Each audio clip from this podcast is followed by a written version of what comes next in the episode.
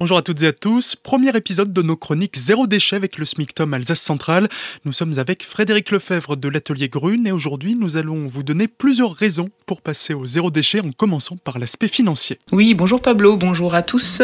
Oui, en effet, euh, bah, l'aspect financier est très très important. En effet, lorsqu'on fabrique soi-même, on va diviser euh, de par 5 voire par 6 en fait le, bah, le prix de revient de nos produits.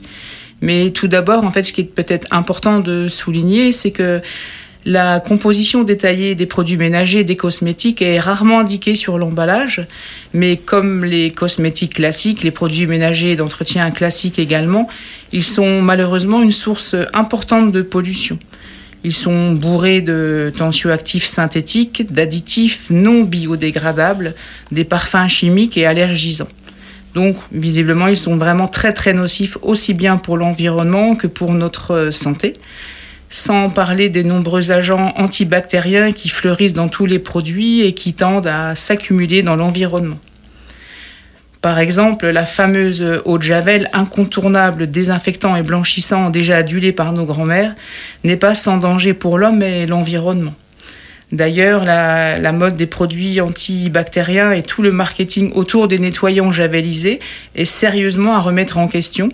On constate en effet que cette tendance à vouloir euh, aseptiser nos maisons est responsable de, de résistance accrue de bactéries pathogènes et de troubles de l'immunité, notamment la recrudescence des allergies. En réalité, nul n'est besoin de toute cette batterie de produits nocifs pour votre maison. Il est tout à fait possible de faire le ménage de façon écologique avec des produits simples, plus naturels, avec moins d'impact sur l'environnement et sur la santé de, santé de votre famille et qui sont tout aussi efficaces, voire plus d'ailleurs, et par ailleurs très très économiques. L'autre aspect, outre les avantages écologiques, sanitaires ou financiers, c'est tout simplement la satisfaction du faire soi-même. Ça peut même devenir un temps familial où l'on se retrouve à plusieurs pour préparer les produits de la semaine. Oui, oui, tout à fait, Pablo. Euh, c'est clair que de fabriquer ensemble, ça peut être euh, ben, ludique, c'est un bel apprentissage, une belle démonstration également pour euh, nos enfants et petits-enfants.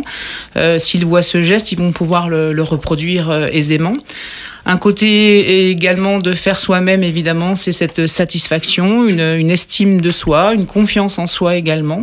Et puis, on prend soin de soi et de sa famille. Donc, évidemment, c'est très, très intéressant. C'est la fin de notre première chronique Zéro déchet. Demain et le reste de cette semaine, nous vous présenterons les matières premières pour faire vos produits. Toutes les chroniques sont à retrouver sur notre site azur-fm.com dans la rubrique podcast.